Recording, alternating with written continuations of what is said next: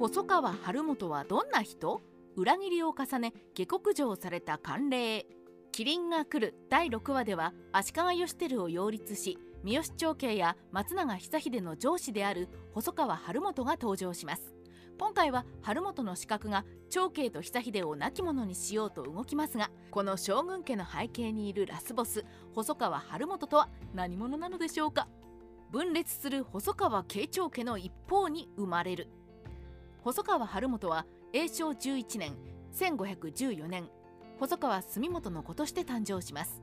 先代の慣例細川正元は将軍の首をすげ替えるような実力者でしたが生涯再退せず主剣道に凝った気分屋で実子がなく九条家から家督相続を条件に養子として迎えていた宗明丸を正式に着手と定め丹波の守護職を与えました。しかし血縁がない九条家からの養子に一門は猛反発。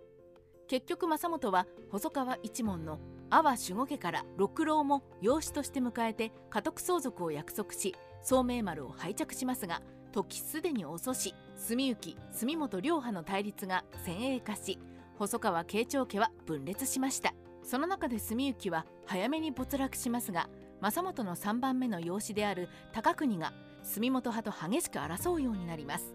永正17年父住本が細川高国との争いで阿波の国に退去し戦死したので晴元は家督相続。高国は住本に何度も煮え湯を飲まされ足利義治を将軍に擁立するなど事実上の天下人であり晴元はかなりの劣勢にありました。高国派の内紛を利用し堺久保府を開く。大永6年1526年高国がいとこの細川惟方の残言を信じ部下の香西元盛を討ちます。それにより元盛の実刑畑の種道らに背かれ高国勢力は内部分裂します。このチャンスに13歳になっていた細川晴元は重臣の三好元長に擁立され同年10月に高国打倒の兵を挙げ機内まで進出し旗野軍と合流。細川高国の将軍擁立に対抗し足利義綱を擁立して朝敵の汚名を免れました。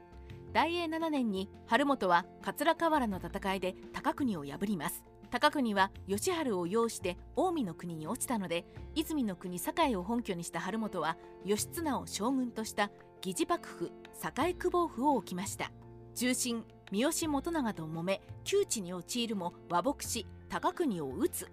しかし享禄2年1529年重臣の三好元長が柳本片春三好氏傍流の三好正長と対立晴元も細川高国と和睦を図り元長は失望し阿波に下校しますこれをチャンスと見て高国も備前守護代の浦上村宗を抱き込み再起迎撃に向かった柳本片春は高国の死角に殺され高国は摂津に侵攻栄久保府は窮地に立ちます享禄4年には細川高国が摂津の大半を支配。京都も高国派の内藤彦七に奪還しました。栄久保府は窮地に陥りますが晴元は三好元長と和睦して高国軍の進撃を阻ませ戦線を膠着化させつつ赤松正助を高国支援で送り込み騙し討ちをする形で細川高国と浦上村宗軍を壊滅。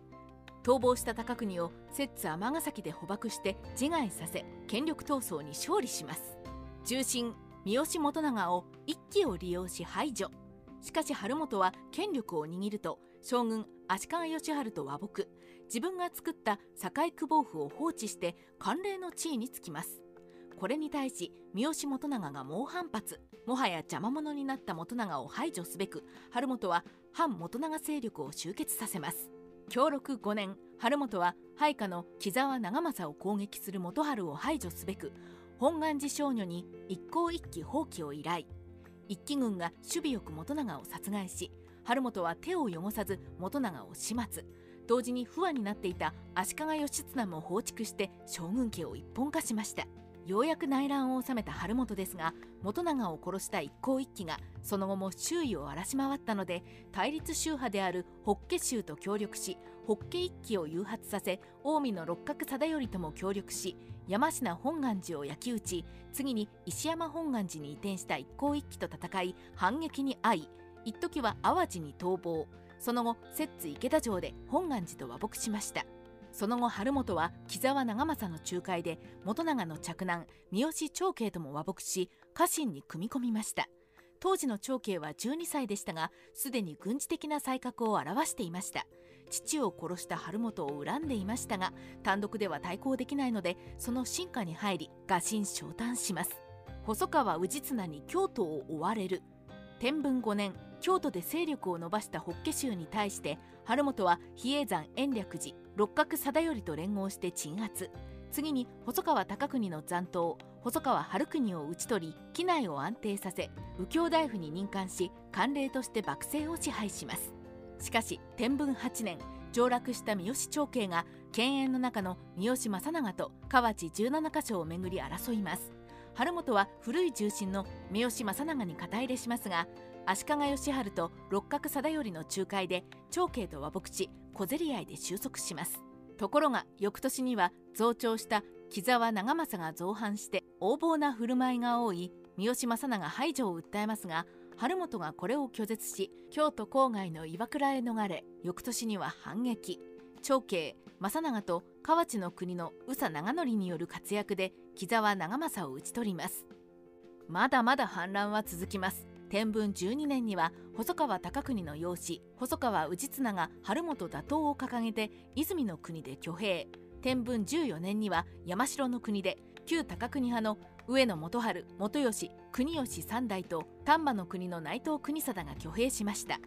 これに対し三好長慶正長が反乱を鎮圧するものの今度は天文15年の8月に一度は追い払った細川氏綱が宇佐長則の援助で再挙兵し長慶の動きを封じて摂津の国を奪い取ります。これにより畠山正国と宇佐長則らが手を結び9月に上野国吉が再挙兵して京都に入ると孤立した晴元は丹波に逃亡します。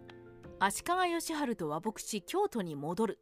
この年の12月足利義晴も滞在先の近江坂本で嫡男菊道丸足利義輝を元服させた上で将軍職を譲ります。しかし本来ならば官令が行う烏帽子親役を義治は不在の義元に代わり六角貞頼を官令代理にして行っています。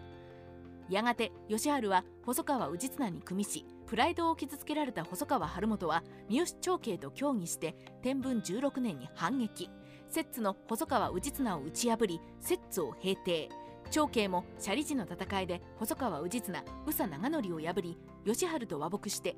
ようやく反乱を鎮圧し京都に戻りました。三好正長への肩入れで長慶に背かれる。しかし天文17年春国が過去に細川氏綱に寝返った罪を蒸し返して池田信正を切腹に追い込むとまた問題が勃発します。その切腹には重臣の三好正長の池田地への内政介入が関係していました。一度は許した信正を正長の残言で殺してしまった晴元の措置は三好長慶と他の摂津国衆の離反を招きます。三好長慶は正長の討伐を晴元に願い出ますが晴元はこれを拒否。長慶はこれで内綱側へ転属し三好長慶に背かれた晴元は摂津江波城を包囲されます。本来なら逃げたいところですが城には正長の子の三好正勝がいるので逃げることもできず。援軍の六角貞頼の援軍を待ちますが間に合わず江口の戦いで敗北しました。この戦いで三好正長高畠長直などの多くの配下を失った晴元は将軍義輝と共に近江坂本まで落ちていきます。三好長慶と細川氏綱に京都を奪われる。京都には三好長慶と細川氏綱が上洛。